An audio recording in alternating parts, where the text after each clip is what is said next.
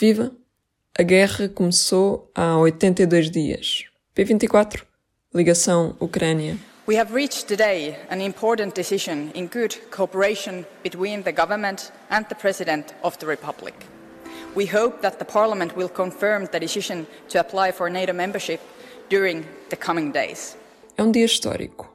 Uma nova era começou. Palavras do presidente da Finlândia, que anunciou neste domingo o avanço do pedido oficial de adesão do país à NATO. Aprovada a decisão pelo Parlamento finlandês, chegará ao fim a neutralidade de Helsínquia sobre conflitos armados que o país cumpria há 73 anos, desde o final da Guerra do Inverno. O mesmo para a Suécia, onde os sociais-democratas, agora no poder, seguiram os passos do país vizinho e decidiram que o melhor para a segurança do povo sueco é aderir à NATO. Eu sou a Carolina Amado. E eu, o Ruben Martins. Hoje, a guerra, a NATO e uma expansão no norte da Europa. Antes de tudo, P24. O seu dia começa aqui. Começa aqui. Maria João, que caminho é que percorreu a Finlândia até decidir quebrar a neutralidade militar que cumpre há sete décadas? A Finlândia sempre foi um, um caso muito especial em, em, relação à opinião pública, o que, é que a opinião pública achava de uma eventual adesão à NATO e, e, o apoio era de mais ou menos um quarto da população, diziam sondagens consistentemente disseram durante muito tempo, ao contrário, por exemplo, da Suécia, em que havia uma, uma percentagem muito maior de, uhum. de pessoas eventualmente favoráveis a uma, uma, a uma adesão. Um, eu acho que o que mudou foi, de facto, a invasão da, da Ucrânia pela Rússia, 24 de fevereiro, mudou uhum. totalmente a percepção da opinião pública da Finlândia sobre, sobre a Rússia. Um, obviamente, a Finlândia tem uma história com a Rússia, com a União Soviética, um, o país foi, foi invadido numa operação muito semelhante, uh, era uma operação especial também, ou seja, numa invasão muito, em que há muitos paralelos uhum. à invasão agora da Ucrânia, uma operação especial, não era falado em guerra, o motivo era salvar os finlandeses.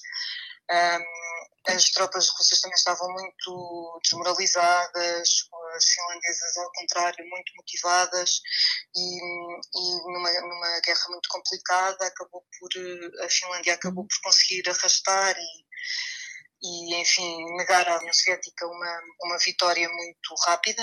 Uhum. Um, mas era, era inevitável, a desproporção era, era demasiado grande, uh, mas foi uma guerra muito sangrenta e, e bastante traumatizante. Uhum.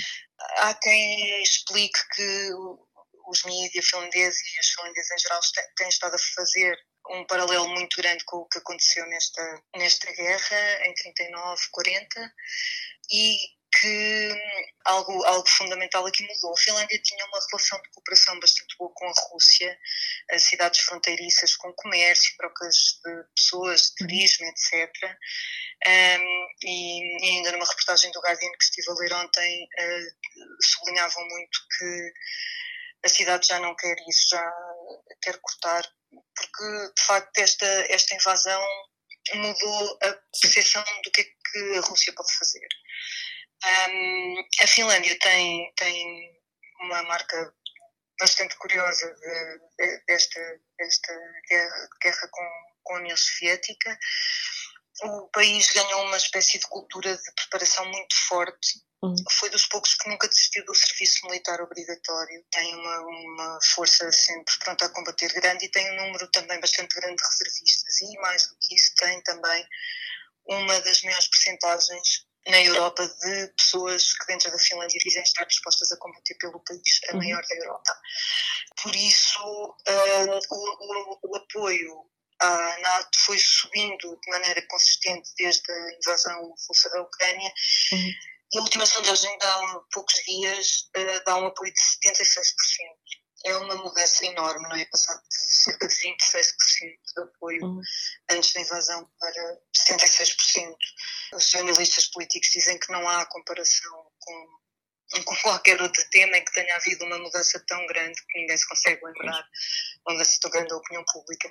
Até havia um analista que dizia que era curioso que ele achava que o que ia acontecer era os políticos pressionarem para uma adesão à NATO uh, e a opinião pública ser mais cautelosa, mas não, o que está a acontecer é, é exatamente uma, uma, grande maioria a favor. Também há outro fator que, que é, uh, Putin exigiu que a NATO fechasse a porta não só à Ucrânia, não é, como à Finlândia e à Suécia, e há também quem seja da opinião de que esta exigência é que motiva a necessidade quase de querer aderir ao bloco. Ou seja, a Finlândia e a Suécia sempre tiveram uma, uma possibilidade de entrar, assim, meio no ar, não é? A partir do momento que, que Putin faz esta exigência, mesmo que a porta seja fechada, há quem veja aqui então um motivo maior para aderir. Quanto ao fim da neutralidade, a Finlândia deu aliás origem à palavra finlandização, que os finlandeses não gostam porque é um termo um bocadinho pejorativo, que é quando um país é obrigado a seguir uma política imposta por um vizinho mais poderoso. E foi o que aconteceu com a Finlândia com a política externa. Né? A Finlândia, em troca da, da paz, assinou uma neutralidade com, uhum. com a União Soviética, em que se comprometeu a não aderir a nenhum bloco contra a União Soviética. Com o fim da União Soviética, a, a Finlândia aproxima-se da União Europeia, não é? Junta-se à União Europeia e tem uma relação com a NATO que até costuma ser descrita como o mais próximo possível uhum antes de uma adesão. Participou em missões militares nos Balcãs, por exemplo, no Afeganistão. Portanto, já havia aqui um caminho.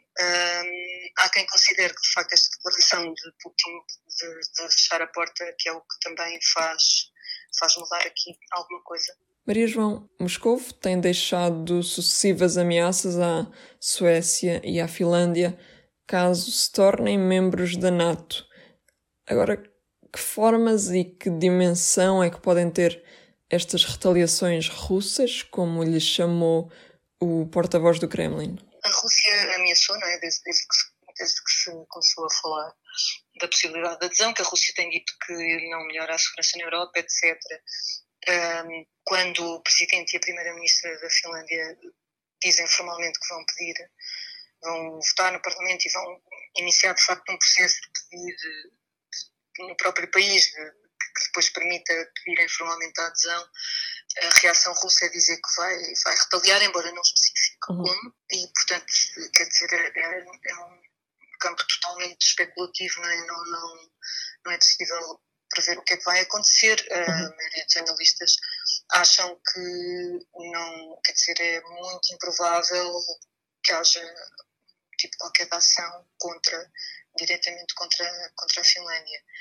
Um, na última sexta-feira, o presidente turco afirmou não apoiar a adesão da Suécia e da Finlândia à NATO, o que impediria uma aprovação por unanimidade na aliança, como é exigido.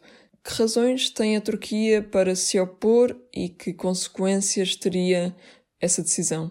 Do lado da NATO, o secretário-geral disse logo que que iria acolher calorosamente a Finlândia, de braços abertos, etc. Uhum. No dia a seguir, o presidente turco Erdogan diz que, que é contra, que é contra uma, uma possível adesão da, da Finlândia e da Suécia. É difícil ver como é que a Turquia sozinha ia conseguir, de facto, parar aqui o, uma adesão que parece ter, ter muito a seu favor, inclusive dos Estados Unidos, que já disse que ia tentar perceber a posição, a posição turca que queria tentar clarificá-la e uh, ainda agora estava ali também tem um analista do que diz que acha que é mais provável que, que seja uma tentativa de desacelerar um bocadinho o processo, uhum. uh, mas que, que para, para, a Turquia também não seria fácil ser a única voz contra, apesar de ser necessária unanimidade, não é? As decisões para quem entra na NATO, que seria um bocadinho difícil a Turquia fazer esse papel. E agora um olhar a leste neste P-24. Na Ucrânia, as tropas de Kiev reconquistaram Kharkiv, a segunda maior cidade do país. Enquanto a Rússia vai somando perdas materiais e humanas, avança agora muito mais lentamente e também com menos força. Mas importa lembrar que as batalhas continuam em aldeias da região de Kharkiv e no Donbass, onde ainda estão civis. Em entrevista ao New York Times, uma das habitantes que recusa abandonar a casa que tem nesta região explicou que o mais recente contra-ataque da Ucrânia não sossegou os disparos da artilharia russa. Não houve qualquer melhoria, disse a mulher identificada como Valentina por este jornal norte-americano. Esta foi a 14 edição do P24 Ligação Ucrânia. Tempo ainda para olhar para a primeira página do público desta segunda-feira, que traz a Finlândia em destaque. Começou uma nova era com o pedido de adesão à NATO, a Organização do Tratado do Atlântico Norte, e também edição marcada pela manchete, o Estado que vendeu apenas uma só propriedade na Bolsa de Terras, um mecanismo criado há uma década, 10 anos. Este programa contou com a edição de Ruben Martins e Carolina Amado. Estamos de volta amanhã. Até lá. Até lá. O público fica no ouvido.